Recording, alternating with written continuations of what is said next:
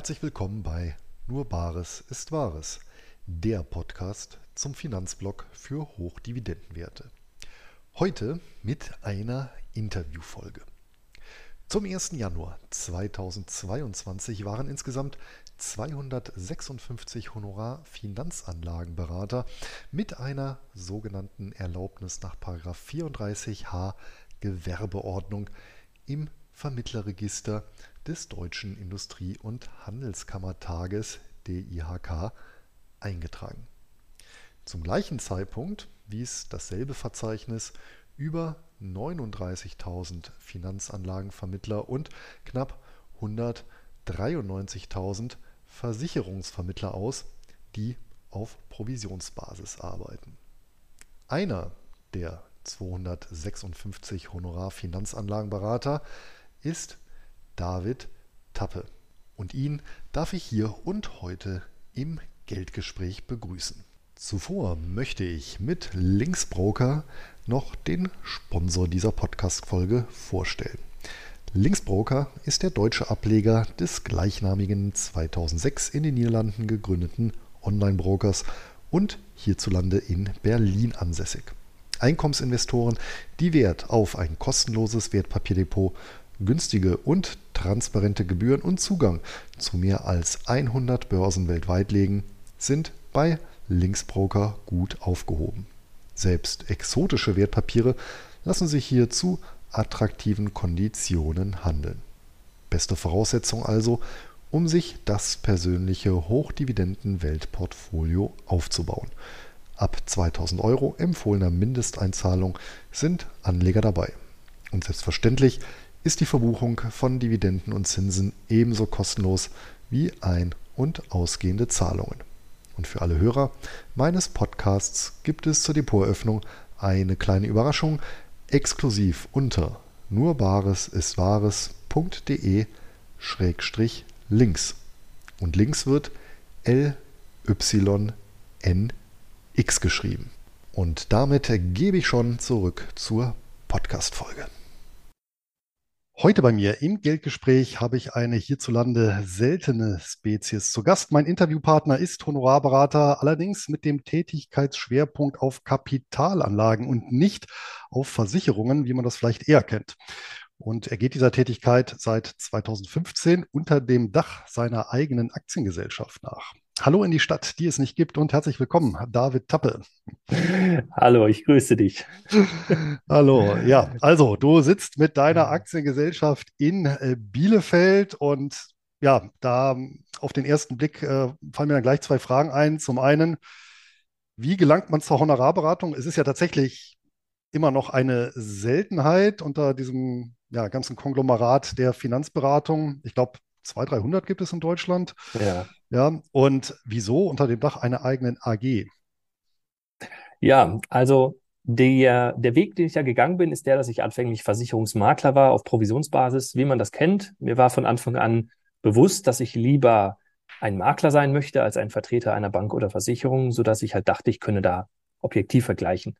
Und so war ich einige Jahre in meiner Ausbildungszeit und dann in der Selbstständigkeit danach auch halt Versicherungsmakler auf Provisionsbasis. Ja. Und dann so mit den Jahren kamen auch immer mehr Kundensituationen, äh, wo ich dann derjenige war, der geholfen hat bei den Auszahlungen der Verträge.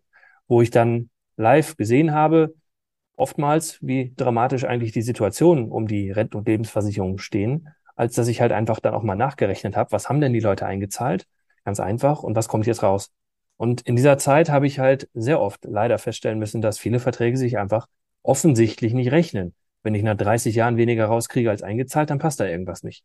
Und ähm, zusätzlich kam noch dazu, dass natürlich viele Leute damit fest gerechnet hatten, gewisse Summen zu bekommen und damit kalkuliert haben und ich denen dann irgendwie erklären musste, warum es dazu kommen konnte, äh, dass hier weniger rauskommt. Und diese Gesichter, an die ich dann blicken musste, dass die Leute realisierten, sie haben quasi 30, 40 Jahre lang falsch gespart, das war halt nicht schön. Und in dieser Zeit habe ich immer mehr das Vertrauen verloren in die klassische Finanzbranche, in diese Produkte mhm. und habe mich dann auf die Suche gemacht nach Alternativen. So. Und so kam ich dann durch Zufall, muss ich sagen, irgendwann in Berührung mit der Finanzwissenschaft und Finanzmathematik und habe quasi zum ersten Mal gesehen, dass es seit über 100 Jahren Forschungen im Bereich der Finanzen gibt, wo halt einfach gewisse Dinge errechnet und belegt worden sind, ähm, was zum Beispiel Anlagefehler angeht, Produktfehler. Und als ich mich mehr damit beschäftigt habe und dann auch andere Ausbildungen im, im finanzmathematischen und finanzwissenschaftlichen Bereich nachgeholt habe, wurde mir immer klarer, dass das Interesse der Finanzbranche, der klassischen Finanzbranche halt nicht ist, dass der Kunde tatsächlich eine gute Rendite erfährt, sondern das erste Interesse ist natürlich eine hohe Marge, einen hohen Gewinn zu erzielen und vielleicht die eigenen Aktionäre zu bedienen. Aber der Kunde ist eigentlich, so böse das klingt, nur Mittel zum Zweck mit seinem Geld. So, und ähm, da wollte ich aussteigen. Als mir das so klar wurde, habe ich gesagt, das kann ich nicht weiter vertreten. Da habe ich einfach äh, eine zu gute Erziehung genossen, dass ich das äh, weiter unterstützen möchte. Und so habe ich mich dann der wissenschaftlichen Seite der Finanzen halt einfach gewidmet und habe gesagt, hier finde ich Rationalität, ich finde Logik, ich finde Objektivität von Menschen, die nichts mit der Finanzbranche zu tun haben der klassischen, die kein wirkliches Marketing betreiben, deswegen kennt man diesen Bereich sehr wenig, die teilweise aber Nobelpreise kriegen für Erkenntnisse.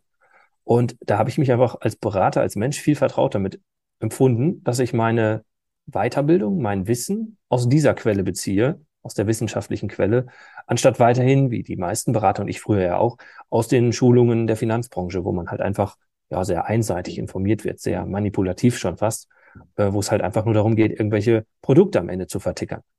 Und so entstand so ein bisschen ähm, dieses Umdenken bei mir. Das war 2014, wo ich dann äh, Ende 14 gesagt habe, ich will eine Firma gründen, die diesen transparenten Beratungsansatz ins Leben bringt, in einfacher Sprache den Menschen erklärt und ähm, möchte mich spezialisieren auf diese Themen Altersvorsorge, Vermögensaufbau und Geldanlage. Das sind so meine Lieblingsthemen, wo ich einfach sage, da ist der Hebel so gigantisch groß, wenn man hier die Dinge richtig macht. Und da möchte ich beraten. So. Und da ich das Gefühl nachvollziehen kann, dass wenn Menschen mit Finanzberatern reden, eine gewisse Skepsis haben, weil die Branche hat nicht den besten Ruf, dass Berater oftmals, so ist zumindest der Vorwurf, Dinge verkaufen, die ihnen eine üppige Provision bringen.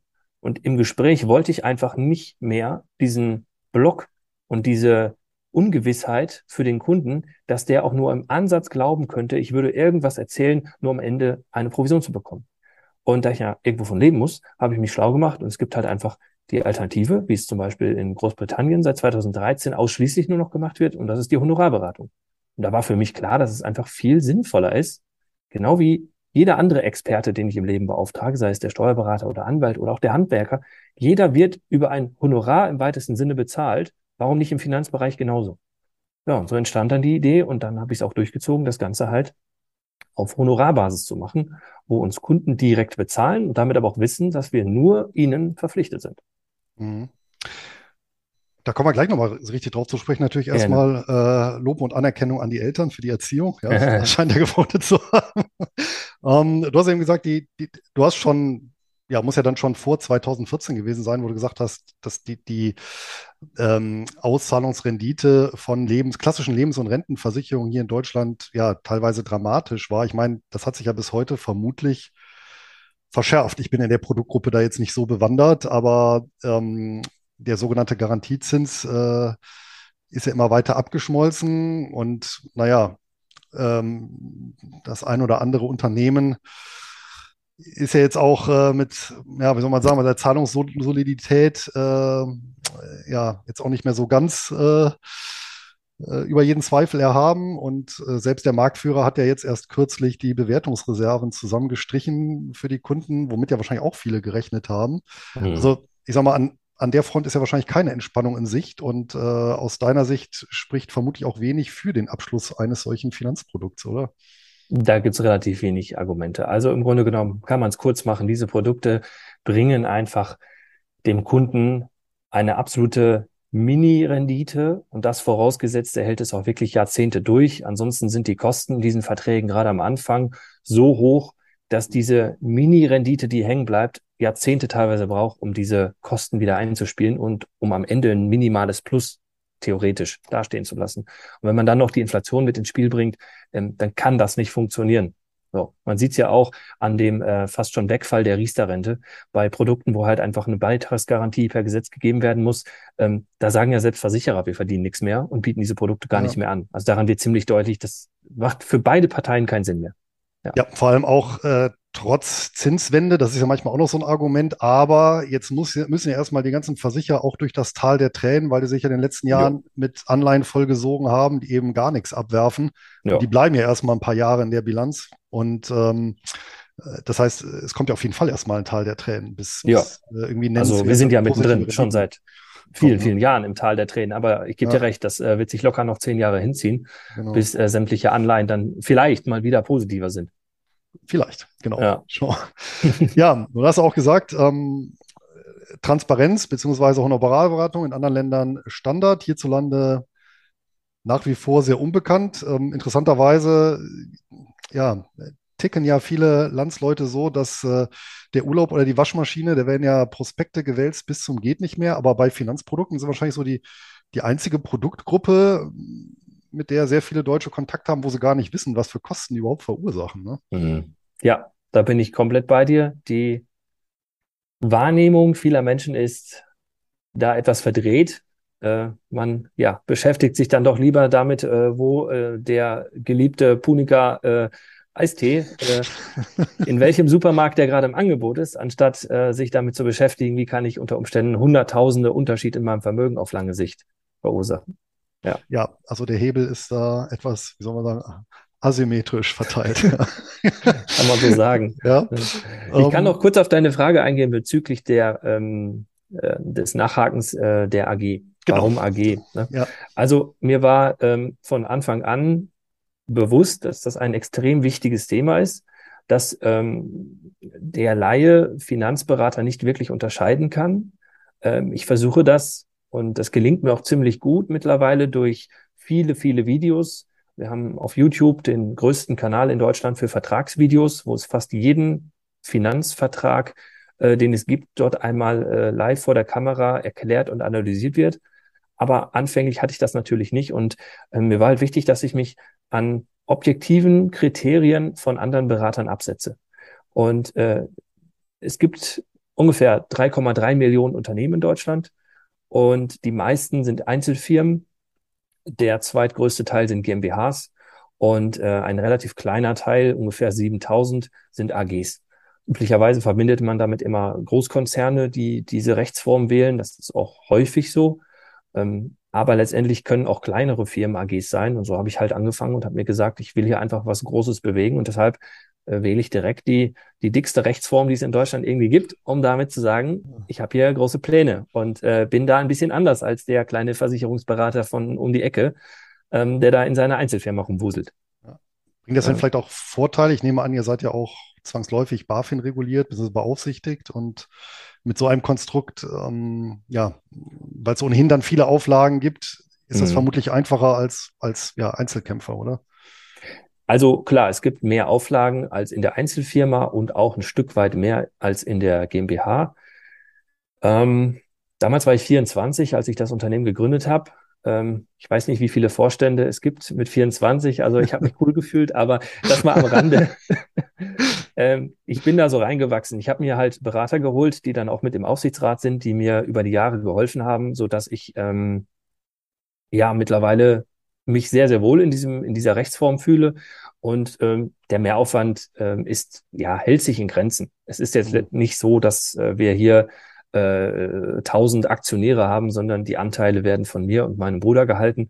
Dementsprechend haben wir jetzt hier nicht äh, äh, regelmäßige Hauptversammlung mit äh, tausend verschiedenen Meinungen etc., sondern äh, man kann es als Familienbetrieb bezeichnen, aber dennoch, ähm, ja, ja, wir haben uns daran gewöhnt. Okay, mit zwei verschiedenen Meinungen dann, ja. Aber ja, ich, aber es ist wahrscheinlich ein kleinerer Bruder. Dann ja. gut. Ja, wir sind uns immer sehr, sehr einig und von daher klappt das auch richtig gut. Das war super. Ja, zurück zur Honorarberatung. Ähm, ja. Ich, typischerweise kenne ich das oder vermute ich auch die meisten von, von Versicherungen beziehungsweise von Maklern, die mhm. eben auf Honorarbasis ähm, ja, entsprechend beraten im Versicherungsbereich. Wie funktioniert das denn im Kapitalanlagebereich? Mhm. Also, mh, Vielleicht ganz kurz davor. Honorarberatung an sich ist ein nicht geschützter Begriff. Ähm, den verwenden relativ viele, weil es halt irgendwie sexy klingt und im Marketing vieler Finanzberater unter Umständen Kunden anzieht, die was anderes erwarten. Ähm, ich sehe das gelegentlich, dass eigentliche Provisionsberater äh, gemäß ihrer Zulassung mit dem Wort Honorarberatung werben, weil sie halt zum Beispiel auf Honorarbasis kleinere Tätigkeiten anbieten, die jetzt nicht in den eigentlichen Kern ihrer Arbeit fällt. Und deshalb mhm. sagen sie, wir bieten auch Honorarberatung an. Ähm, da muss man genauer hingucken. Das ist auch leider ein bisschen kompliziert für den Endkunden. Es gibt halt eine Zulassung und die heißt Honorarfinanzanlagenberater nach 34h. Gewerbeordnung. Das ist die entscheidende Zulassung, die ein Berater benötigt, um wirklich Geldanlageberatung auf Honorarbasis anbieten zu können und keine Provision zu bekommen. So. Und muss ich gerade nochmal auf deine Frage, äh, wenn du die nochmal wiederholen könntest. Äh, ja, ähm, wie Honorarberatung in der Kapitalanlage, ah. im Kapitalanlagenbereich funktioniert. Okay, okay. Genau. Also im Grunde genommen äh, ist der Honorarberater relativ frei in seiner Gestaltung. Ähm, es gibt verschiedene Modelle, es gibt äh, Stundensätze, irgendwo zwischen 100 und 250 Euro so in dieser Range, mhm. ähm, die Honorar Finanzanlagenberater für ihre Beratung nehmen. Ähm, dann gibt es welche, die ihr Honorar an dem Vermögen, was der Kunde hat, irgendwo orientieren oder teilweise auch am Haushaltseinkommen, was die Familie oder der Kunde eben hat. Ähm, bis dahin, dass es auch Pauschalmodelle gibt, wo man halt für eine gewisse Mindestpauschale zum Beispiel ähm, gewisse Tätigkeiten erbringt. So. Und ähm, man kann es quasi unterteilen zwischen der Honorarberatung und der Honorarvermittlung. Weil das eine ist die Beratung an sich in Bezug auf die Ist-Situation, auf den Bedarf, auf Konzepterstellung etc. Und manch ein Honorarberater bietet dann weitergehend noch die Unterstützung bei der Umsetzung, bei der Betreuung, bei der Begleitung über Jahre mhm. unter Umständen, so wie wir das zum Beispiel machen. Ähm, manch ein anderer sagt, meine Beratung endet hier, ähm, du zahlst jetzt den, den Preis und äh, wenn du in der Zukunft Fragen hast, dann kannst du wieder auf mich zukommen, kannst mich neu beauftragen. So. Und da gibst du diese beiden Modelle. Verstehe. Ähm, und die, die Honorarberatung äh, selber, wie, wie läuft die klassischerweise ab? Also ähm, ein Kunde wird auf euch aufmerksam, ähm, ruft an oder meldet sich per Mail und ähm, mhm. wie funktioniert dann dieser Prozess? Mhm, mhm. Also wir haben das, da kann ich jetzt natürlich genauer von uns sprechen, da mhm, gibt es sicherlich klar. auch andere Modelle, ne? aber bei uns ist das eben so. Ähm, in der Regel machen wir kaum Akquise. Ähm, das ist für Finanzberater selten, weil die meisten Finanzberater in ihrem Umfeld jeden und alles irgendwie ansprechen und versuchen, irgendwelche Verträge zu verkaufen. Ähm, wir haben uns einfach so positioniert über die Jahre, dass wir jeden Tag Anfragen haben von Menschen, die Finanzprodukte haben und eine gewisse Unzufriedenheit haben oder Menschen, die zusätzliches Kapital haben, was sie noch darüber hinaus investieren wollen oder welche, die noch gar nichts haben, aber eben Kapital haben, um jetzt zu starten. So, das sind so diese drei Gruppen. Und diese Menschen melden sich dann bei uns in der Regel über die Homepage und äh, tragen sich ein für ein kostenloses kurzes Telefonat. Und da wird dann erstmal, das macht ein Mitarbeiter von mir, mit ein paar Fragen herausgefunden, ist derjenige bei uns überhaupt richtig? Können wir ihm helfen? Da gibt es ein Kriterienkatalog, den ich mal erstellt habe und meinem Mitarbeiter hingelegt habe. Und der ähm, klärt dann ab, ob dieser Interessent bei uns an der richtigen Adresse ist, ob gewisse Rahmenparameter gegeben sind, dass wir überhaupt sagen, du bist bei uns richtig, wir können dir helfen. So, da gibt es manchmal auch Situationen, wo wir einfach nicht weiterhelfen können. Ähm, banales Beispiel, ähm, Azubi, gerade erstes Gehalt bekommen, hat jetzt 25 Euro, hat noch nichts gespart auf der hohen Kante im Notgroschen, will jetzt irgendwie Altersvorsorge machen. So, finde ich auf der einen Seite richtig geil, dass man so früh darüber nachdenkt. Auf der anderen Seite kriegt er von uns dann eher zu hören, dass er sich erstmal Notgroschen aufbauen soll, um mal eine Notrücklage zu haben. Und darüber hinaus oder dann kann er sich bei uns melden, weil wir einfach da ähm, so gepolt sind, dass wir sagen, Rendite, tolle Anlage, schön und gut. Jeder Mensch braucht aber eine Reserve von wenigstens mal drei Nettogehälter auf der Seite. So. Vorher sollte er gar nicht übers Investieren nachdenken, meiner Meinung nach. Und dementsprechend sagen wir diesen Menschen dann, dass sie sich dann halt erstmal damit beschäftigen und dann sich natürlich nochmal melden können. Zum Beispiel jetzt. So, wenn jetzt jemand passend ist und wir auch sagen, ja, wir können da helfen und ähm, der hat auch Zeit, sich damit zu beschäftigen und hat jetzt nicht nächste Woche irgendwie einen äh, vierwöchigen Urlaub äh, und gar keine Zeit und äh, Fokus dafür, dann bekommt er den Termin, in der Regel mit mir, und äh, der ist auch kostenfrei. In dem gehen wir halt ähm, ins Gespräch, lernen uns kennen, ich lerne die Situation kennen, ich stelle viele Fragen, ich schreibe viel mit und ich erkläre mal so die Grundzüge, wie Vermögensaufbau und Altersvorsorge eigentlich funktioniert. So aus der Metaperspektive. Wo entstehen Renditen? Ähm, wie sammle ich die am besten ein? Was ist das Problem bei den Finanzprodukten? Warum sind die alle oder nicht alle, viele so schlecht? Und dann gehen wir auf seine Verträge ein, wenn er denn welche hat. Und ich gebe ihm erst das Feedback zu seinen Verträgen. Und wenn er dann möchte, kann er uns beauftragen für ein Pauschalhonorar, dass wir seine Situation sehr, sehr detailliert prüfen. Das heißt, er gibt uns einen Auftrag, wo auch der Datenschutz geregelt ist. Dann sendet er uns sämtliche Vertragskopien zu, die wir ihm dann sagen, was wir benötigen. Und erstellen halt ein Konzept. Das heißt, wir lesen alles, was er schickt. Wir machen uns Markierungen an den Stellen, wo wir etwas kritisch sehen. Und wir erstellen ein finanzmathematisches Gutachten über seine vorhandenen Verträge und bauen zwei, drei Optimierungen mit ein, an welchen Stellen wir sagen, dass das besser geht. Dann gibt es einen neuen Termin und dann wird das Feedback zu seinen vorhandenen Verträgen äh, übermittelt und erklärt.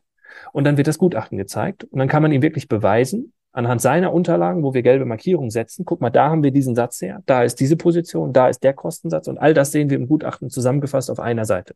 Mhm. Und dann sieht er zum ersten Mal, was hat er da eigentlich? Es ist dann total einfach auf einmal. Und es sind nicht mehr 180 AGBs, die eh keiner liest oder Kostenblätter, die auch keiner versteht, sondern man hat es auf einer Seite im Vergleich zu Alternativen. So. Ja. Und dann werden daraus teilweise ähm, Differenzen, ja, im sechsstelligen, teilweise im siebenstelligen Bereich deutlich, was man auf lange Sicht aus seinem Geld machen kann. Und dann ist es relativ naheliegend und die meisten verstehen das ähm, und können das nachvollziehen. In der Regel bedarf es dafür nur einen Termin und dann werden die Dinge angepackt und optimiert. Und dabei unterstützen wir dann natürlich, und das ist dann ein gewisser äh, Prozess, den wir dann intern haben, das umzubauen und dann sind die Leute happy. Und dann ist es im Grunde genommen einfach nur noch ein jährliches, kurzes Updaten, was sich gegebenenfalls verändert hat, mhm. neue Summen dazugekommen sind, die man investieren kann, Jobwechsel, Heirat, vielleicht ein Kind, wo man jetzt auch ein bisschen was machen möchte. Das ist dann so im Jahresrhythmus, hat man dann den Kontakt. Ansonsten läuft das automatisch. Okay. Das heißt also, es gibt dann oder gäbe dann schon so etwas wie eine ja, Lebenszyklusbegleitung, nennen wir das ja, mal. Das ist also, also unsere Absicht ist auf jeden Fall auf längere Sicht die Menschen dabei zu begleiten mhm. und einfach der Partner an der Seite zu sein, dass wenn die mal Fragen haben, wir einfach ja. da sind und ähm, sie auch so ein bisschen auf Kurs zu halten. Weil der Mensch als Anleger macht auch manchmal auf die Jahre gesehen verrückte Dinge. Und davor können wir ihn dann halt auch schützen, weil wir so ein bisschen immer die neutrale Instanz sind, ähm, die dann so ein bisschen auch auf ihn aufpasst. Ja. Ja. Jetzt hast du ja selber gesagt auch, dass äh, viele, die kommen, sind halt unzufrieden. Und auf der anderen Seite, ja, viele Anleger äh, siehst du auch, die dann äh, über die Jahre Fehler gemacht haben. Was sind denn so die, die gängigen Gründe für Unzufriedenheit? Beziehungsweise das korreliert ja wahrscheinlich recht eng. Ähm, was sind so die typischen Fehler, die äh, Anleger gemacht haben, bevor sie oder wenn sie zu euch kommen? Typische Fehler. Also die Liste der möglichen Fehler ist unendlich lang. Ähm, wenn wir das mal versuchen einzukategorisieren, dann gibt es Leute, die ewig zögern und gar nicht anfangen, das Thema einfach für unwichtig, zu kompliziert oder nicht notwendig auf, äh, äh, abstempeln und äh, sich selbst einreden, ich lebe heute hier und jetzt und ähm, möchte mich lieber mit anderen Dingen beschäftigen.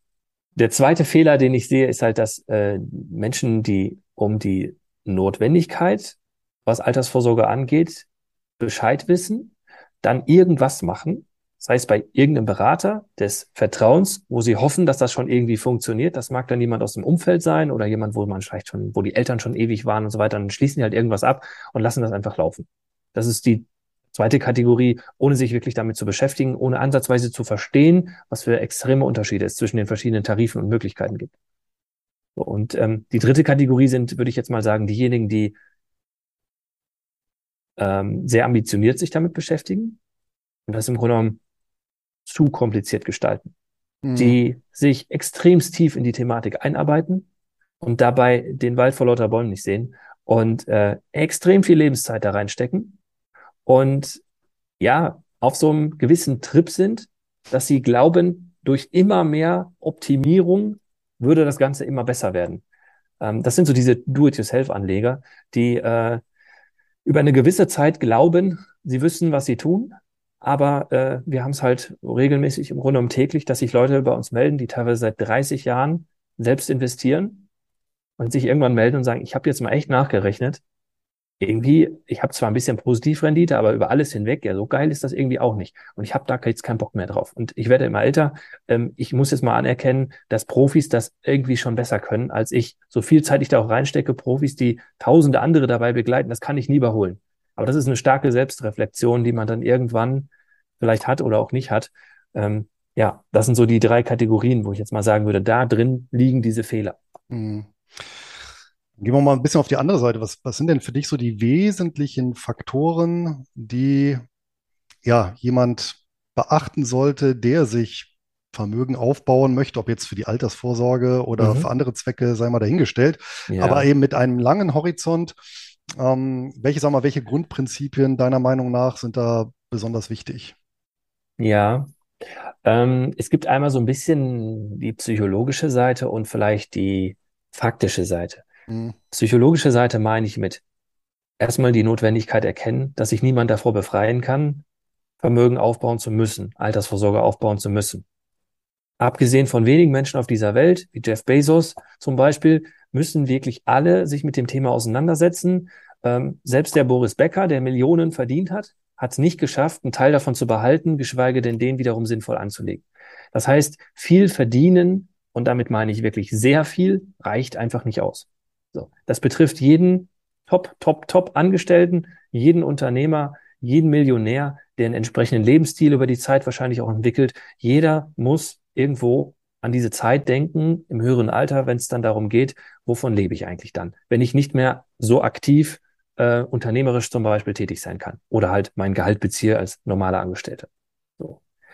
Das heißt, das Thema ernst zu nehmen, anzufangen, und zwar so früh wie es geht, das sind so die psychologischen Dinge, und sich zu trauen und zu machen und nicht zögerhaft mit einem 20-Euro-Sparplan äh, irgendwie äh, übertriebener gesagt jetzt zu starten, während man äh, 5000 Euro netto hat. Das ist halt einfach albern.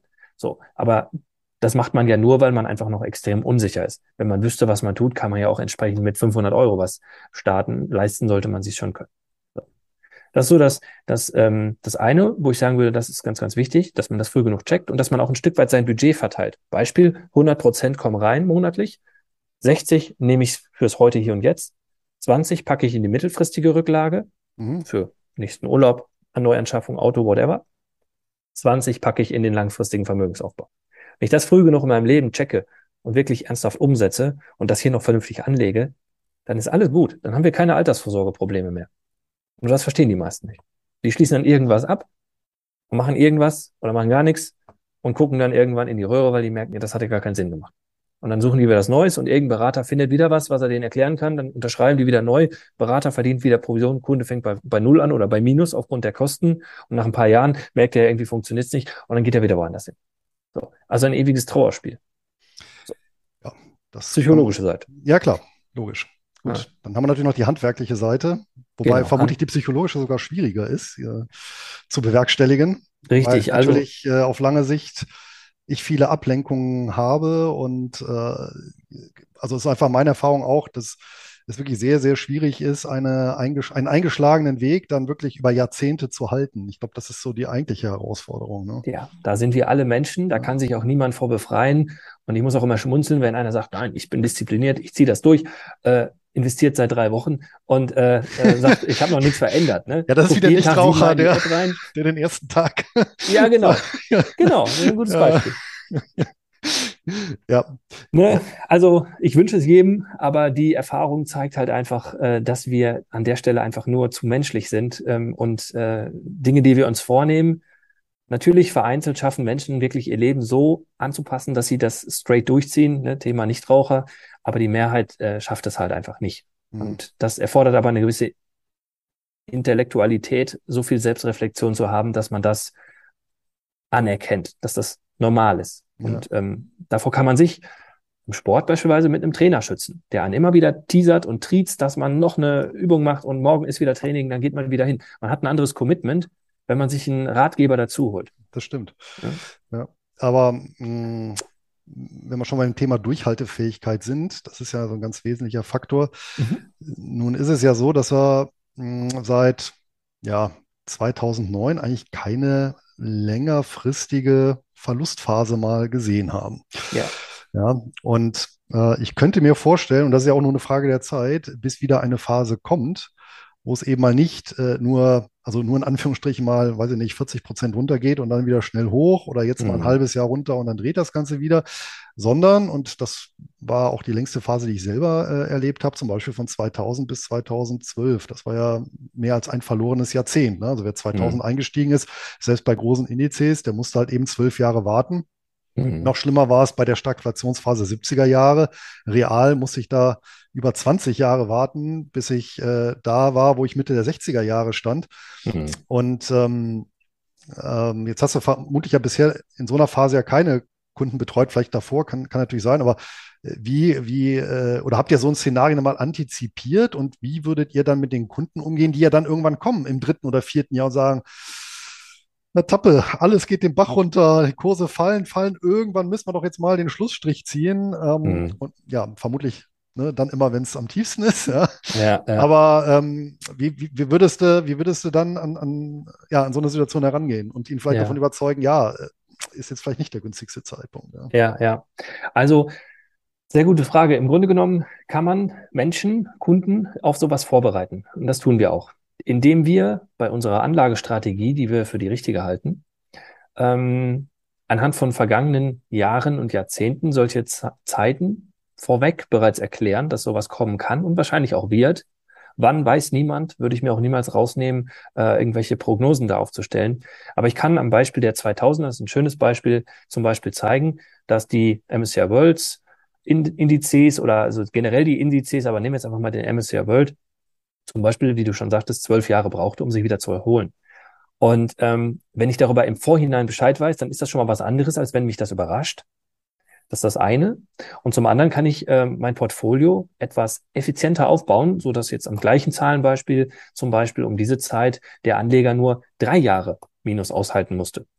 Das heißt, wir können den Schmerz an der Stelle auch extrem mindern, dass der Anleger einfach eine viel geringere Verlustphase nur in Kauf nehmen muss. Und damit ist die Durchhaltewahrscheinlichkeit viel höher. Plus, dass wir ihn natürlich auch in dieser Phase dann begleiten, dass er dabei bleibt. Und ähm, wir haben es jetzt bei Corona erlebt wir haben nicht einen Kunden, äh, der jetzt irgendwas geändert hat, gekündigt hat. Wir hatten zwei, drei wegen Kurzarbeit haben die ihre Sparpläne reduziert und ein, der hat pausiert von Hunderten von Kunden. Ansonsten mhm. total entspannt. Ich habe schon selbst teilweise hektisch Kunden angerufen, gerade die, die im siebenstelligen Bereich bei uns investiert sind, gefragt, hast du irgendwelche Fragen? Kann ich dir irgendwie? Nö, hast doch alles erzählt, alles gut, nö, ja. kein Problem. So, also da bin ich sehr stolz auf die Kunden, dass die das einfach so aufgenommen haben, dass sowas kommen kann. Und ich wusste ja auch nicht, dass Corona kommt und dass da irgendwelche entsprechenden Crashs bevorstanden. Na ja, gut, das Szenario das letzte Mal war ja auch äh, ja, fast 100 Jahre her, also in der Form, dass es so schnell abwärts ging. Ja, ja. Und äh, äh, also überhaupt so einen schnellen Absturz gab es nur insgesamt dreimal ne? in der modernen Börsengeschichte. Ich glaub, was war das, 19, äh, 1859 oder 57 gab es mal so einen Crash und dann eben 29 mhm, und dann 19. jetzt 2020. Ja. Ne? Also äh, das ist schon so ein singuläres Erlebnis, ne? zumal es ja auch wieder so schnell hochging. Ne? Ja, aber ja. klar, aber äh, der, der, nächste Crash oder äh, noch schlimmer dann die nächste Base, eine ausgeprägte Base, wie du auch sagst, die kommt bestimmt und keiner weiß natürlich, woher, sonst ja. würde sie nicht kommen. Ne? Das ja. ist auch klar. Und wie du auch richtig gesagt hast, es gab natürlich Mittel, was mir so spontan einfällt. Ähm, so ab dem Jahr 2000 hat ja Gold so einen zehnjährigen Siegeszug äh, angesetzt und sicherlich wer da ein, ja, sagen wir, Portfolio gehabt hat, was ein bisschen durchmischt war. Oder ein anderes Beispiel, diese Real Estate Investment Trusts, also die börsennotierten Immobiliengesellschaften, die sind ja auch entgegen des Trends gestiegen. Also wer da so ein bisschen gemischt hat, der konnte sicherlich dann sowas abfedern. Ne?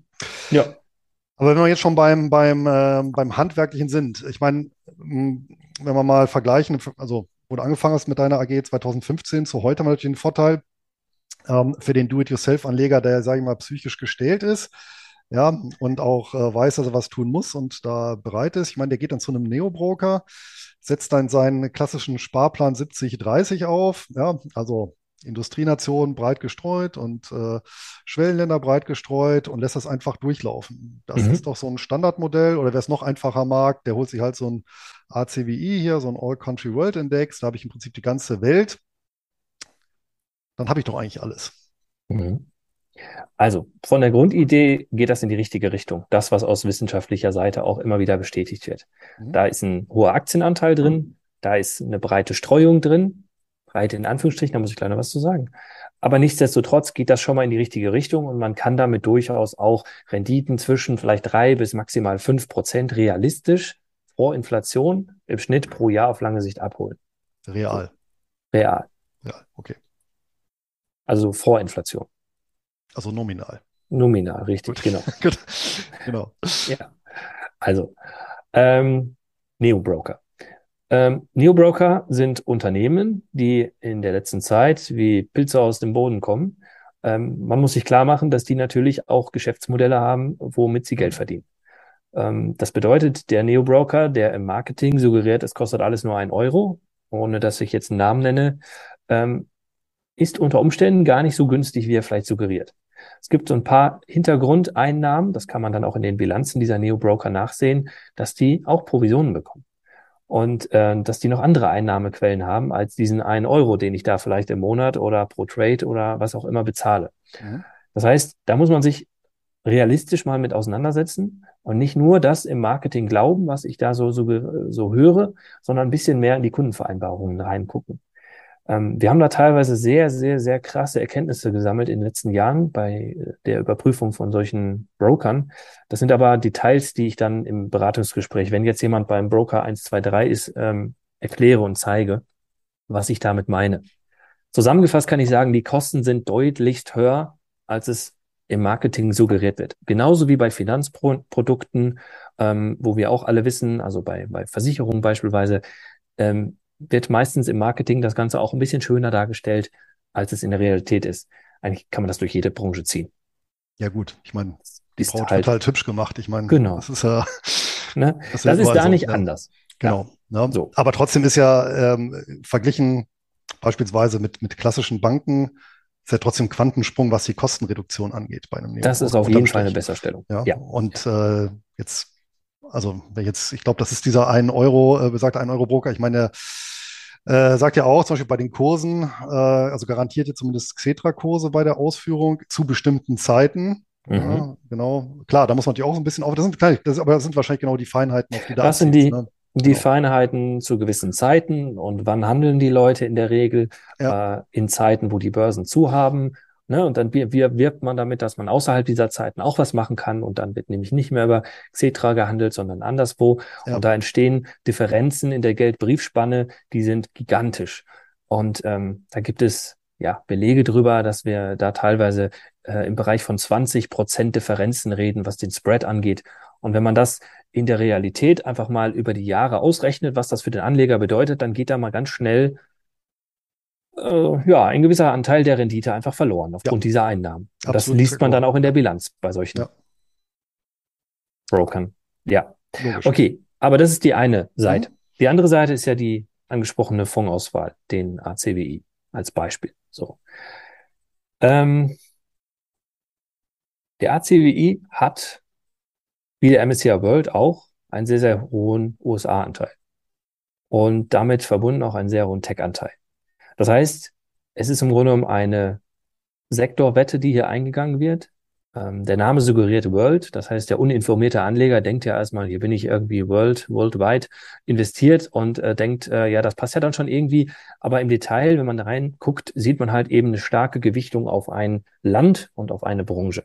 So, das birgt natürlich ein gewisses Risiko, wenn sich dieses Land oder diese Branche doch anders erwartet oder anders entwickelt als erwartet, äh, kann mich das unter Umständen relativ hart treffen. Das, Im Moment haben wir eigentlich eine gute Zeit, die das deutlich macht. Die ganzen Tech-Firmen, die sich jetzt über die letzten zehn Jahre gigantisch entwickelt haben, werden jetzt gerade im Moment relativ stark ausgebremst und der MCI World oder auch ACWI-Anleger merkt das in seinem Portfolio natürlich. So. Hm. Ich glaube, so ein ähm, ganz krasses Beispiel, äh, wenn es spontan einfällt, hm war der ACW Ende der 80er Jahre, der hatte, glaube ich, da 40 Prozent Japan-Anteil gehabt, weil einfach ja. der japanische Aktienmarkt so gigantisch gestiegen war in den 80ern. Ja. Also eine Blase gigantischen Ausmaßes ja aufgebaut hat und mit der Folge, dass ja bis heute das äh, Allzeithoch äh, von 89 ja noch nicht wieder erreicht wurde. Ne? Ja, ja, ja, das ist ähm, auch ein gutes Beispiel, genau.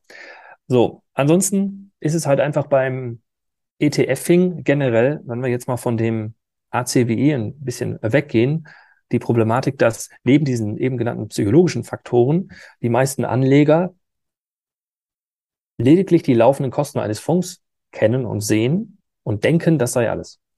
Mhm. Die denken, es gäbe keine weiteren Einflussfaktoren auf die Rendite. Und das ist halt einfach absolut falsch.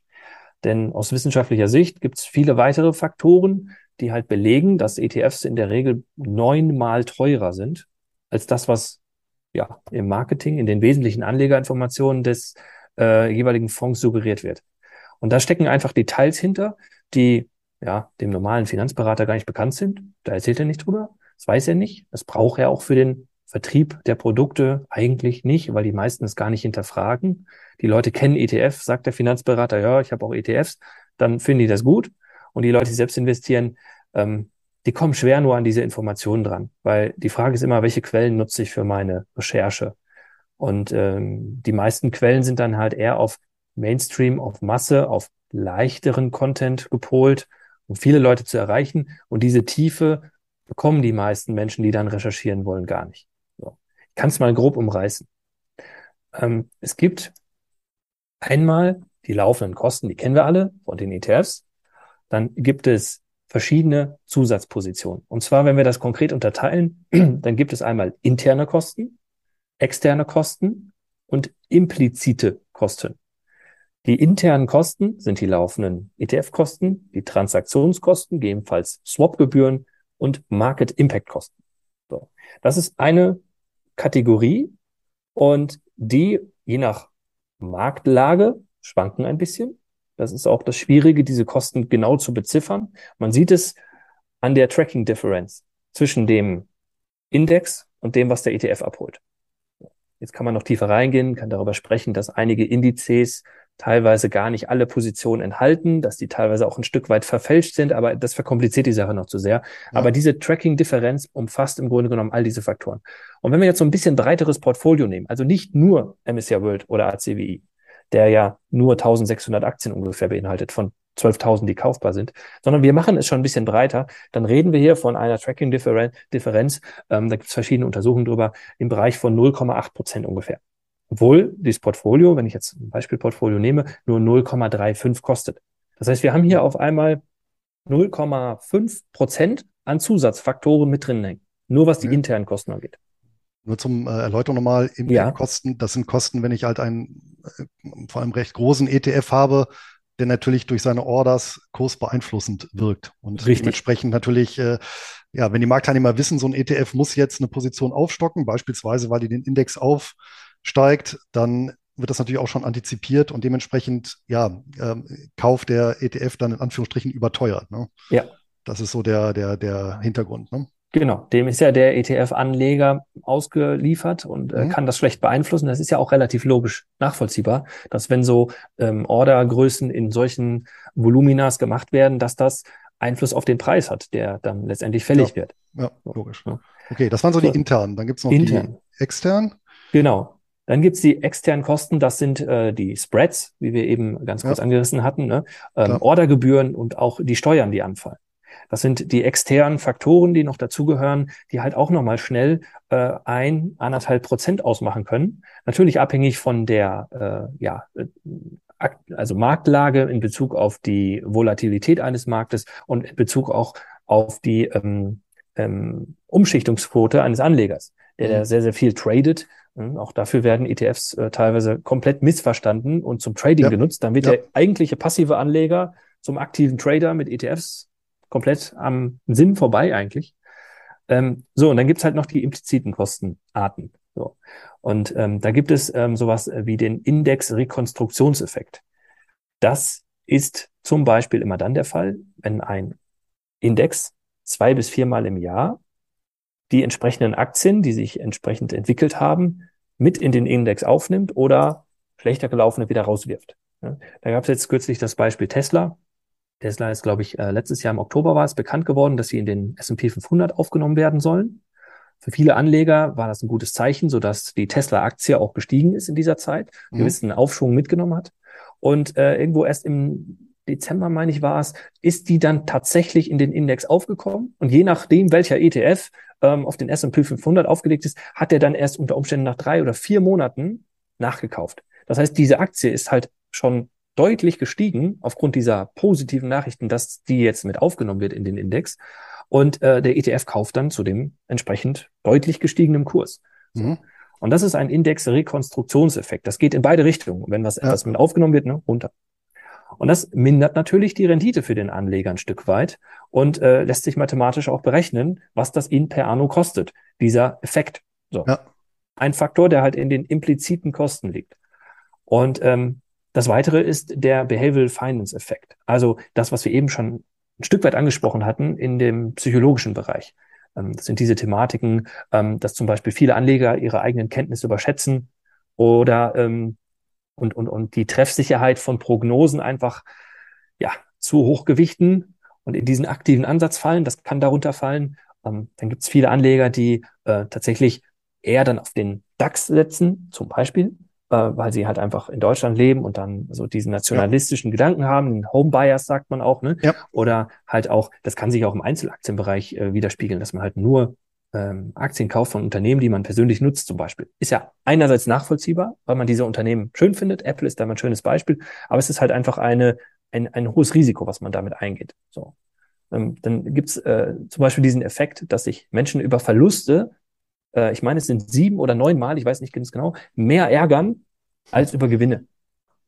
Und das hat zur Folge, dass halt, wenn Verluste entstehen, wir haben eben von zwölf Jahren gesprochen, dass psychologisch gesehen ein Gehirn kaum aushalten kann, weil oh. es einfach ein viel zu hoher Schmerz ist. Und die Neigung dann zu wechseln, zu handeln, sich beeinflussen zu lassen von Freunden, von Umfeld, von Berater, von Werbung, whatever, ist halt enorm hoch. Ja. So. Und das nagt halt an der Rendite und das fällt alles in diesen Behavioral Finance Effekt. So. Und nicht zu guter Letzt gibt es natürlich einen gewissen Herdentrieb immer. Ähm, es gibt immer gewisse Trends, ähm, die ja teilweise Social Media bedingt auch äh, angestoßen werden. Äh, und ähm, ja, sei es der Nachhaltigkeitsaspekt, sei es äh, das äh, Thema ähm, Solarenergie oder neue Energiequellen etc. Also es gibt immer je nach ja, Jahreszeit ist falsch, sondern je nach Zeit, in der wir uns befinden, historisch gesehen, gab es immer irgendwelche ähm, Trends. So. Und als Menschen neigen wir, auf Trends aufzuspringen. Teilweise auch viel zu spät, wenn der erst sich ganz toll entwickelt hat. Und dann sind wir wieder im Spekulativen und. Ja, da sind wir auch eigentlich wieder beim ETF, äh, muss ein bisschen schmunzeln, weil äh, wenn ETF auf ein Thema aufgelegt werden, neu, dann ist das ja eigentlich ein relativ sicheres Indiz dafür, dass das Thema ein Stück weit durch ist, weil äh, erst ja, wenn es Modethema ist, werden sich ja Anbieter finden, die sagen, es lohnt sich darauf, eben einen ETF zu, zu platzieren. Ja, ja, ist ja, ja. besonders in diesem Nischenbereich, gibt ja mittlerweile alles Mögliche von äh, äh ETFs, die sich auf, auf, auf Haustiere spezialisiert haben, also auf, ja. ne, auch so, also, ne, äh, ja, man muss sich Katzenfutterproduzenten und, und äh, Ketten, die, die Tierzubehör verkaufen und was der Teufel was.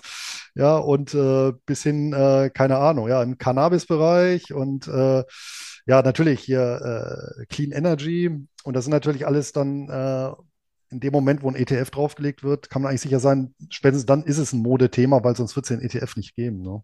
Die ETF-Industrie ist auch Teil der Finanzindustrie und damit wird Geld verdient. Das muss man sich vor Augen führen. Also ETF ist nicht gleich immer super gut. Äh, es gibt gerade mal 12.000 Firmen, ähm, 12.000 äh, handelbare AGs, in die ich investieren kann. Ja. Und äh, mittlerweile haben wir über 8.500 ETFs weltweit. So. Und dem gegenüber stehen irgendwie 250.000 aktiv gemanagte Fonds. Also daran sieht man ja schon diese Perversion. Ähm, so viele Fonds braucht kein Mensch. Und es gibt anderthalb Millionen Zertifikate. Also es gibt einfach viel zu viele Finanzprodukte. Äh, dementsprechend ist es ja auch nachvollziehbar, dass der Anleger einfach maßlos überfordert ist. Und ähm, ja, das ist dann dieser Effekt, ja. ne, kurz noch ganz kurz zu Ende ja. zu führen, diesen Behavioral Finance Effekt, was ich eben sagte, da gibt es natürlich viele Untersuchungen drüber, wieder aus der wissenschaftlichen Seite. Und ähm, über Tausende von Depots hat man festgestellt, äh, mehrfach, dass der Anlegerverlust, also durch falsche Handhabe, falsches Denken, dieser Effekt Behavioral Finance mit seinen Unterkategorien im Schnitt vier Prozent der Rendite vernichtet, die am Markt entsteht, die der Anleger nicht schafft abzuholen. So. Und das ist unglaublich viel. Das heißt, man kann auch mit günstigen Kosten vermeintlich eine katastrophale Rendite sich ins Haus holen. Ja, auf jeden Fall. Das geht. Und das zeigt sich auch nach unserer Erfahrung. Im Schnitt sind es mindestens mal zwei Prozent über eine längere Zeit im Durchschnitt pro Jahr, was der Anleger einfach liegen lässt aufgrund dieses ja, Unwissens und dieser falschen Handhabe. Ja. Wahrscheinlich trotzdem Personengruppen, den besagten Azubi, der dann vielleicht dann auch äh, erstmal gut beraten ist, vielleicht um ein bisschen Erfahrung zu sammeln, tatsächlich bei so einem Neo-Broker mal so einen klassischen ETF-Sparplan. Ich sag mal, das ist ja jetzt mal nicht grundsätzlich komplett falsch. Ne? Also es ist ja äh, guter Schritt und äh, aber ähm, was habe ich denn für Alternativen? Wenn ich sage, na gut, wie kann ich das denn optimieren? Wie kann ich denn, ja, weiß ich nicht, noch breiter in den Markt? Wie kann ich äh, bestimmte konstruktionsbedingte Effekte vermeiden? Mhm. Also kurz nochmal zur Klarstellung. Ich bin jetzt kein Verfechter von ETFs. Ich finde im Gegenteil die Entwicklung YouTube, Social Media bedingt, die wir in den letzten Jahren hatten, richtig gut, weil viele Menschen anfangen, sich mit Finanzen zu beschäftigen und es auch so leicht und zugänglich wird. Man darf halt hm, nicht den Fehler machen, sich äh, zu glauben, alles alleine zusammenzubasteln. Wir beide sind jetzt tief im Thema drin, aber es gibt so viele Millionen Menschen, die einfach ganz wenig Ahnung haben und dann ein Ego entwickeln und zu, zu glauben, sie seien schlauer als der Rest, schlauer als alle Finanzberater und stecken halt alle Berater in einen Sack. Und das ist halt einfach, das ist dumm, das ist naiv, zu glauben, man könne daran vorbeigehen. Ähm, von daher finde ich das sich mit beschäftigen und informieren eine tolle Entwicklung. Nur wenn es dann in die Umsetzung geht, muss man halt entscheiden. Will ich den Weg alleine? Bin ich mit drei bis fünf Prozent nominal zufrieden? Oder möchte ich einfach äh, ja mehr? Möchte ich mehr Performance? Möchte ich mehr Entspanntheit? Möchte ich äh, mehr Ruhe in Krisenzeiten? Und will ich einfach jemanden, der mich unterstützen soll? So. Mhm. So, deine Frage war, wie könnte man es jetzt besser angehen, ne? Richtig, das ist natürlich logische Konsequenz. Das möchte ja. jetzt wahrscheinlich ja jeder wissen. ja, ja, ja. Also, ähm, man kann ein effizientes ETF-Portfolio theoretisch aufbauen, wenn man weiß, welche ETFs von diesen 8500 in welcher Gewichtung ich miteinander verknüpfen muss. Dass ich mir vor Augen führe, was ist eine realistisch zu erwartende Rendite und welche Risiken muss ich dafür eingehen und welche Risiken machen keinen Sinn mehr, weil sie die Rendite proportional nicht mehr erhöhen. Das heißt, ein gewisses Drehen an der Risikoschraube bringt eine erhöhe, höhere zu erwartende Rendite, aber ab einem gewissen Zeitpunkt macht es keinen Sinn mehr. Das ist jetzt eine sehr einfache Darstellung. Also kurzum, wenn ich es professionell machen will, brauche ich letztendlich eine Software, die mir die einzelnen Kennzahlen wirklich vor Augen führt. So. Und dann kann ich rein theoretisch als Do-it-yourself-Anleger ähm, mit den normalen handelbaren ETFs ähm, mir ein deutlich effizienteres Portfolio zusammenbauen, als es eben so ein ACWI oder Emerging Markets und äh, MSCI World ist. So. Wir hingegen machen das ein bisschen anders. Wir setzen hier auf Asset-Klassen-Fonds. Also Fonds, die keinem konkreten Index folgen, sondern einer gesamten Assetklasse. Ähm, die haben einige Vorteile. Zum einen sind sie viel, viel breiter. Das heißt, wenn wir im ACWI von ungefähr 1600 Einzeltiteln reden, dann reden wir bei Assetklassen Fonds von 5, 6, 8000 Titeln. Das heißt, wenn wir hier mehrere miteinander verknüpfen, dann lassen sich halt Portfolios bauen, die wirklich 12 bis 15.000 Einzelpositionen halten so, wo wir eine extrem große Breite haben. Und das hat verschiedene Vorteile. Ähm, es gibt natürlich kleinere Unternehmen, die in so einem Index nicht enthalten sind, weil sie minimal nur sind und kaum Einfluss haben.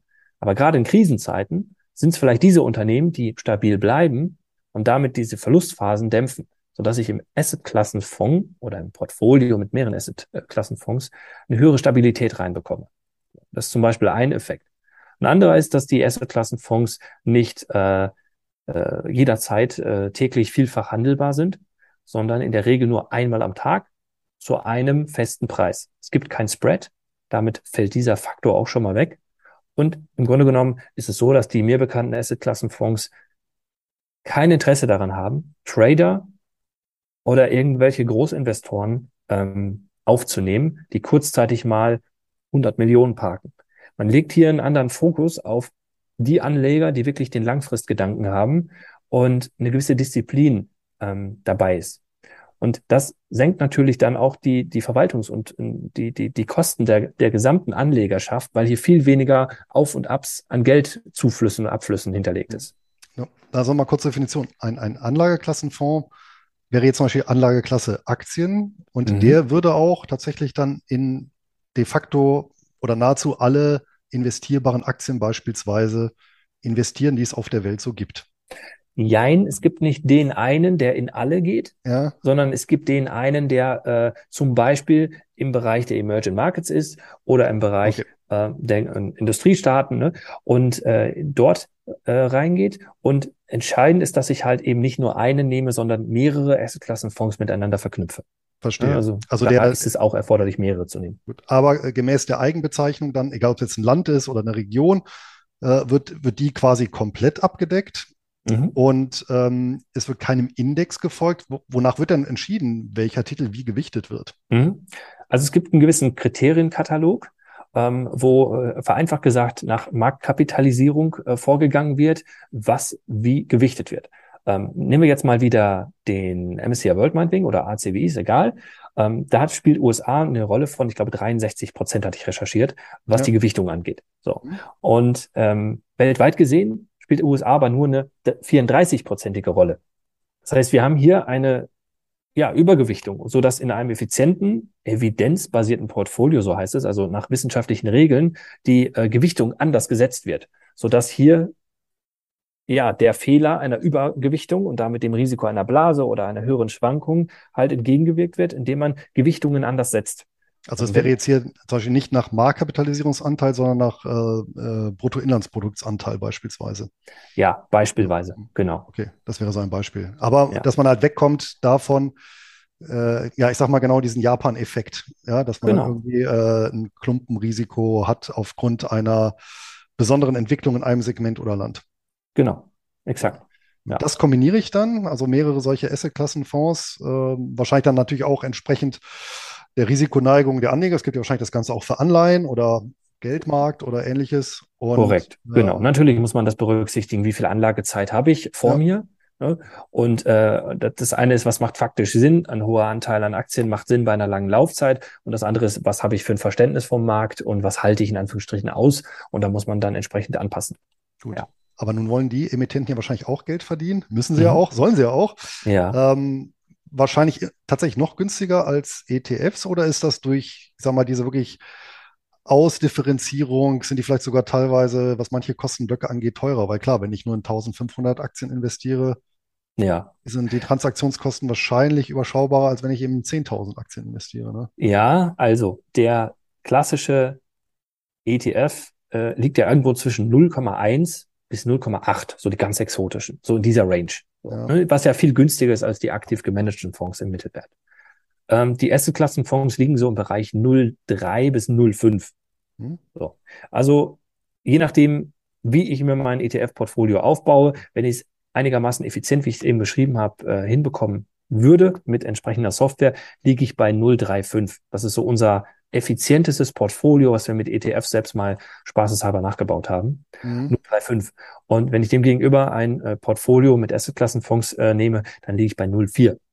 Ja, also gut, marginaler okay. Unterschied. Und ich habe äh, keinen, ich habe keinen Ausgabeaufschlag. Ne? Also hast du ja korrekt, gesagt, einmal, einmal am Tag wird gehandelt. Kein Spread. Kein, Spread. kein Index-Rekonstruktionseffekt. Ich habe allerdings auch nicht, äh, ich kann jetzt also auch nicht mit Agio oder Disagio handeln, weil es halt diesen Nein. einen Preis einmal am Tag gibt und Korrekt. der reflektiert wahrscheinlich dann auch den äh, Net Asset Value ne, an dem, Korrekt. Zeitpunkt. Ne? Viel weniger Handel, der dadurch stattfindet. Und damit sind Transaktionskosten im Bereich von 0,05, 0,06. Also definitiv, aber mini. Das heißt, in der Gesamtkostenbetrachtung, Total Cost of Ownership, also die Gesamtkostenquote, sind diese äh, Portfolios im Vergleich zu den klassischen ETF-Portfolios einfach viel günstiger. Vermutlich auch äh, die Kompetenz ist auch ein Stück weit dafür, dass sie zwar mehr Titel im Portfolio haben, dass sie wahrscheinlich weniger Umschlag haben, weil sie sich ja nicht an dem Index orientieren. Ne? Korrekt. Okay, verstanden. Ja, nun kann der Privatanleger wahrscheinlich nicht zu einem Anbieter eines Asset-Klassenfonds hingehen und sagen, ich möchte gerne Anteile kaufen. Ne? Wie ja. funktioniert denn das dann? Also wo, wo, wo bekomme ich die? Ja, also die Asset-Klassen-Fonds ähm, werden ja genauso von Kapitalanlagengesellschaften auferlegt. Ähm, es gibt da im Grunde genommen nur einen großen äh, Anbieter, den äh, Anbieter Dimensional, ähm, der, Moment, der gesamte Name, ich hatte es mir notiert, Dimensional Fund, Fund Advisor. So. Ja. Ähm, der hat eben äh, solche Asset-Klassen-Fonds auferlegt ähm, die gibt es irgendwo seit den 70er Jahren. Und Dimensional selbst ist der siebtgrößte Aktionär. Also die sind jetzt zwar nicht so groß wie BlackRock, aber letztendlich sind die auch gewaltig, äh, was ihr, ihr Gesamtvermögen angeht. Ähm, die sind gegründet worden, ich meine, es waren von drei Nobelpreisträgern aus dem wissenschaftlichen Bereich der Finanzen und fahren dieses Modell eben seit Jahrzehnten. Und die bieten ihre Fonds lediglich institutionellen Anlegern an. Das heißt also wirklich Großanleger im hohen Segment, ähm, was das Anlagevolumen angeht. Mhm. Die sind natürlich online ganz normal findbar, äh, mit wesentlichen Anlegerinformationen, allem, was verpflichtend äh, preisgegeben werden muss. Ähm, ich kann die nur als Privat äh, nicht kaufen. Ähm, Comdirect zum Beispiel lässt den Kauf gar nicht zu. Ähm, da kommt direkt eine Sperre. Ähm, die anderen Broker lassen es teilweise zu und dann, wenn ich da meine ersten Order ausführen will, kommt dann nach zwei, drei Wochen von Dimensional Post im Sinne von, Sie sind leider nicht qualifiziert, diese Fonds bei uns zu erwerben. Ja. Bitte wenden Sie sich an eine ja, qualifizierte Kaufstelle. So. Und die haben es eben so gestaltet, dass sie gesagt haben, wir bieten das Ganze nur für institutionelle Großanleger an und für Kleinanleger, die dann auch Sparpläne machen können, ähm, in Verbindung mit einem geschulten Berater. Die haben also komplett gesagt, wir gehen nur über Honorarberater. Ähm, in den letzten Jahren sind sie ein bisschen auch auf Provisionsversicherer gegangen, um auch dort diese Portfolios reinzusetzen. Aber im Kern sind es Honorarberater, die oder Honorarfinanzanlagenberater, die eben so eine spezielle Qualifikation bei diesem Fondsanbieter durchlaufen sind und ähm, dann in der Lage sind, diese Fonds auch zu vermitteln. Verstehe. Ja? Das heißt, ähm, wer wirklich da maximale Diversifikation, minimale Kosten haben möchte, der geht zu euch. Der muss Zum Beispiel. zu einem ja, Honorar-Finanzanlagenberater, der halt ja. den Zugriff darauf hat. Ne? Ähm, ich fühle mich absolut null als Vertreter von denen. Äh, ich vertrete die Logik, die die vertreten. Ja. Sprich, als ich mein Unternehmen gegründet habe, habe ich mich mit den verschiedenen Anlagemodellen auseinandergesetzt und empfinde und empfinde auch oder empfand und empfinde nach wie vor das für am sinnvollsten. Und äh, dann habe ich mich umgeguckt, welche Anbieter gibt es und so bin ich dann auf diesen Weg gekommen. Und es ist halt nicht nur ein Gefühl im Sinne von, ich glaube daran, sondern ich sehe es ja live an dem Track Record, den wir selbst erwirkt haben, jetzt über sieben Jahre, dann den, die historischen Zahlen, die auch dieses Modell, diese Anlagestrategie tatsächlich verursacht hat, wenn ich die vergleiche zu anderen Alternativen. Das heißt, ich sehe jeden Tag die Bestätigung darin, dass das Sinn macht. Gut, aber auch ganz klar, ähm, der Kunde, der zu euch kommt und dann meinetwegen spart oder einen Einmalbetrag anlegt, ähm, der wird auch Eigentümer. Ne? Also das heißt, äh, ihr verwaltet das ja nicht irgendwie Korrekt, in eurem Namen für den Kunden, sondern nein, nein, nein. der Kunde bleibt Eigentümer. Ich nehme an, der Kunde kriegt dann bei Dimensional ein Depot eingerichtet und äh, dort seine Anteile reingebucht und ist der, der rechtliche Eigentümer dieser Anteile. Ja, also da gibt es zwei Optionen. Ähm, wir sind nie derjenige, der das Anlagegeld unserer Kunden empfängt und dann weiter anlegt. Ja. Diese Verantwortung will ich gar nicht. An der Stelle sind wir nur Berater, nur Begleiter. Wir haben es bewusst so aufgebaut, dass wir uns aber ja. unabhängig machen. Das heißt, wenn wir in x Jahren mal nicht mehr da sein sollten, soll niemals das Kundengeld in irgendeiner Weise gefährdet sein. So. Mhm. Ähm, wenn ich so ein Portfolio nehme und ich mache immer gerne die Autometapher, dann ist das der effiziente Motor, der stabil läuft, wissenschaftlich erforscht ist, viele Tests bestanden hat und einfach funktioniert. So. Ja. Und den muss ich jetzt nehmen und in eine Karosserie reinpacken. Und da gibt es eigentlich nur zwei Möglichkeiten. Entweder ich gehe über eine Depotbank oder ich gehe über einen Versicherer. So. Ja. Das sind die beiden Varianten. Und äh, beim Versicherer rede ich dann natürlich nicht vom Provisionstarif, sondern eben vom Nettotarif, wo keinerlei ja. Vertriebskosten drin stecken. Und das können wir nebeneinander finanzmathematisch im Gutachten darstellen. Option 1, Option 2. Versicherer ist in der Regel ein bisschen teurer als Bank. Ähm, Bank hat oftmals steuerliche Nachteile über die Zeit und hinten raus. Versicherer hingegen unter gewissen Umständen wieder, was das angeht, besser. Und dann kann man mit dem Kunden besprechen, welche Variante macht für ihn, für das entsprechende Geld, was er anlegt und sein Ziel mehr Sinn. Also das sind die beiden verstehe. Optionen. Das heißt, äh, gelagert werden dann diese Fondsanteile entweder im Versicherungsmantel, Nettotarif günstig Mhm. Wo man da sagen muss natürlich auch, ähm, da habe ich ja letztendlich auch nur einen Herausgabeanspruch gegen die Versicherung, wenn ich mich nicht täusche. Das heißt, äh, insgesamt ist die Anlage etwas unsicherer, als wenn ich in eine Depotbank packe. Ne, weil in der Depotbank bin ich ja weiterhin äh, der direkte Eigentümer. Mhm. Ähm, oder ich suche mir eben eine Depotbank. Wo, aber muss, muss das eine spezielle Depotbank sein, wo ich diese Anteile lagern kann? Oder? Also sowas übernehmen wir ja dann, ja. weil es muss ja auch technisch abwickelbar ja, genau. sein, ne, dass das funktioniert.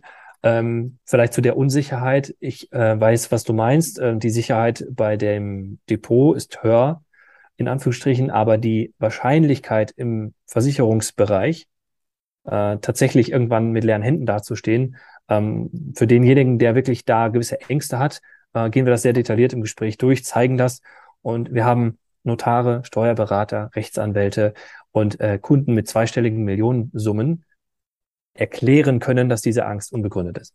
Also das ist jetzt nicht so, dass man sagt, äh, man äh, äh, geht hier ein immenses Risiko ein, sondern die Kette der Dinge, die stattfinden müssen, dass tatsächlich man hier am Ende leer dasteht, ist A, extrem lang und B, so unwahrscheinlich, ähm, wie gesagt, dass wir Kunden haben, die ihr gesamtes Geld da reinstecken, weil sie verstanden haben, dass es einfach unnütz ist, sich, sich da so einen Kopf zu machen. Ja, äh, ich muss sagen, ich persönlich, wenn ich vor der Frage stehe, ich würde tatsächlich äh, der steuerlichen Nachteile zum Trotz dann eher, wenn ich diese beiden Modelle hätte, glaube ich, die, das glaube ich, die, äh, die Banklösung bevorzugen. Weil halt Teufel ist ein Eichhörnchen und ähm, wenn tatsächlich Fall X eintritt, ja, ich meine, bis 2010 hat ja auch keiner geglaubt, dass ein EU-Staat pleite geht. Und äh, bis 2008 ja auch nicht, dass eine 150 Jahre alte Investmentbank das zeitliche segnet. Also ähm, ich bin aber mit so, mit so singulären ähm, Ereignissen, die so ganz abwegig äh, sind, ich dann immer so, also wäre ich persönlich ein bisschen vorsichtig, aber ich kann natürlich auch verstehen, dass manche sagen, Leute dann sagen, nee, die großen Sorgen mache ich mir nicht, weil es eben Sicherheitsnetze gibt. Ne? Also ja. das ist dann, glaube ich, eine Sache der, der persönlichen Präferenzen. Ne? Ja, das ist dann im individuellen Gespräch äh, zu erklären. Ähm, ich vertrete immer den Standpunkt, dass man zuerst alle Fakten hören sollte, um dann für sich eine Entscheidung zu treffen. Und das erarbeiten wir ja dann letztendlich. Und am Ende, das ist ja das Schöne, mir ist es doch egal. Mir ja, ist wichtig, dass die Informationen übermittelt worden sind und verstanden worden sind und dann soll derjenige selbst entscheiden. So. Und natürlich äh, ich gebe dir recht, viele Finanzprodukte, vor allem welche mit Garantien, die sind nur so stark wie der Garantiegeber. Mhm. Und da gab es natürlich schon historische Situationen, wo Überschüsse dann entnommen worden sind und solche Fälle. Aber da muss man sich dann drüber unterhalten, dass wir sagen, wozu nutzen wir eigentlich an der Stelle einen Versicherer noch? Ist es nur die Hülle? Wir wollen sonst nichts von dem. Dementsprechend kann der auch gar nichts kürzen. Also da muss man sich dann drüber unterhalten, wenn man an dem Punkt ist. Und am Ende ähm, entscheidet der Kunde, was er möchte. Klar. Ja, super. Ja. Ja, ich denke, das Thema haben wir jetzt gut beleuchtet und äh, fand ich auch sehr interessant, mal diesen Bereich der Anlageklassenfonds reinzugucken. Das ist ein Thema, was ich jetzt noch nie, wo ich mir auch, so, auch selber noch nicht so richtig, noch nie äh, Gedanken drüber gemacht habe. Mhm. Muss man sagen, läuft ja in der öffentlichen Wahrnehmung ja auch unter ferner Liefen, ja? also analog zur Honorarberatung. Und da vielleicht so eine abschließende Frage, was, was glaubst du, woran liegt das, dass in Deutschland die Honorarberatung, obwohl es es ja schon seit viele Jahren, seit vielen Jahren gibt, Mhm. Ja, also ich meine jetzt die richtige Honorarberatung, ja, mhm. ähm, sich doch nicht so durchsetzen konnte gegen den klassischen Provisionsvertrieb. Ähm, also die Finanzindustrie hat wenig Interesse daran.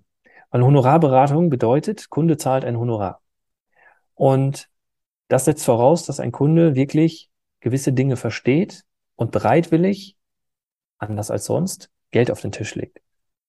Im Denken der Köpfe vieler Menschen ist es einfach historisch bedingt so, dass sie glauben, Finanzberatung sei umsonst.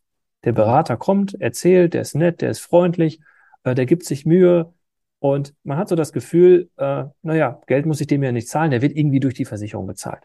So war es viele, viele Jahre. Und Versicherer haben natürlich auch viel dazu beigetragen, dass sie ihre Verträge so intransparent gestaltet haben, dass eigentlich keiner mehr versteht, bis hin zum Berater selbst.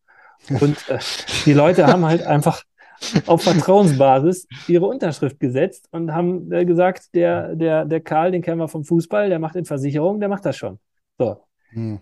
Und dann war es das. Und das ist einfach so ein, so ein Fehldenken, was äh, in den Köpfen der Menschen ist.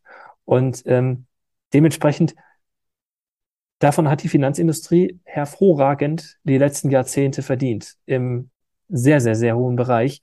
Ähm, da gab es mal eine Studie der Grünen, dass im Jahr 2012 war das, im Schnitt 50 Milliarden Euro durch Falschberatung verloren gehen pro Jahr der Deutschen. Da waren noch nicht mal alle Produkte mit in dieser Studie, in dieser Untersuchung mit drin. Also immens hoch. Und das ist natürlich was, was die Finanzbranche so als Ganzes gerne einnimmt. Deshalb hat die kein Interesse daran, dass sich Berater zu dieser Transparenz und dieser Honorarberatung entwickeln. So und äh, unterdrücken das ein Stück weit. Und auf der anderen Seite äh, sind es viele Berater, die einfach den Wechsel nicht schaffen, die jahrzehntelang davon leben, dass Kunden ihre Unterschrift setzen und die Dinge nicht so viel hinterfragen. Mhm. Und dann sich als Berater auf ein neues Level zu entwickeln, auf einmal transparenter, klarer und genauer zu erklären, worauf es ankommt, fällt vielen schwer.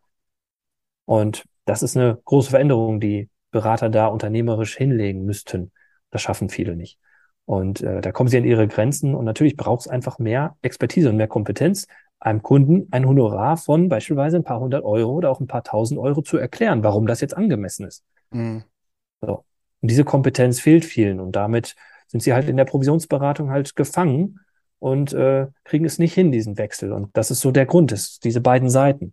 Und äh, die Anleger, da bin ich sehr glücklich drüber, begreifen nach und nach mehr und mehr, dass Beratung Geld kostet, äh, indirekt oder direkt und akzeptieren halt, und der Verbraucherschutz tut auch viel dafür, dass man mit Honorarberater eine höhere Wahrscheinlichkeit hat, eine gute Beratung zu kriegen.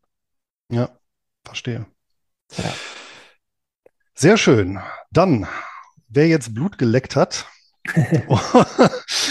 und äh, den äh, ja mehr wissen will, ähm, konkret wie in Anlageklassenfonds investieren, ob jetzt Versicherungsmantel oder Depot und äh, ja, welche ja, Vorteile es gibt, wie so ein Ansatz für ihn persönlich gemünzt sein könnte. Wo kann man sich dann hinwenden? Ja, also man kann gerne unsere Homepage mal besuchen, www.tappeconsulting.de. Ich denke, die können wir auch verlinken. Selbstverständlich. Sehr schön. Und äh, da kriegt man auf jeden Fall mal einen Eindruck von uns und kann sich ein bisschen informieren. Ähm, ansonsten haben wir den YouTube-Kanal, der auch über Tappe Consulting einfach bei YouTube in der Suche eingeben äh, gefunden werden kann. Da kriegt man auch auf jeden Fall viele Einblicke von uns. Und letztendlich, äh, wir haben viele Medienauftritte in vielen äh, Zeitungen und Medien, äh, werde ich mittlerweile als Experte gebucht und immer wieder gefragt in verschiedensten Themen. Wir verlinken sowas größtenteils auf der Homepage, da kann man auch mal durchscrollen bis hin zu vielen Bewertungen, die wir haben.